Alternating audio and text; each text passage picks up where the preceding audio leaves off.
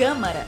Chegou a hora de você ficar por dentro do que acontece na Câmara Municipal do Rio.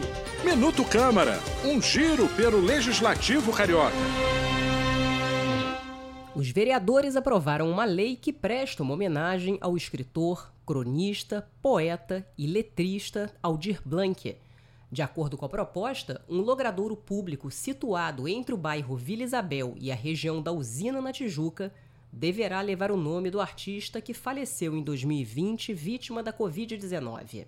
Aldir Blanc compôs uma série de canções que marcaram a música popular brasileira, como Bala com Bala, O Mestre Sala dos Mares, O Bêbado e a Equilibrista e Resposta ao Tempo.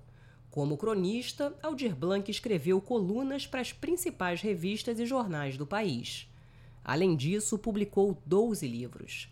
Um dos autores do projeto, o vereador Chico Alencar, celebrou a vasta obra de Aldir Blanc.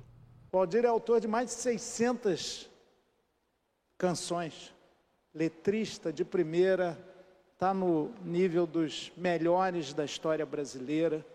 Ele merece muito essa homenagem. Acho que o Rio de Janeiro, quando a gente concretizar essa, esse espaço, com o nome de Aldir Blanc, vai ficar ainda mais engrandecido. Também assinam a autoria da proposta os vereadores Raimon, Mônica Benício, Paulo Pinheiro e Tarcísio Mota.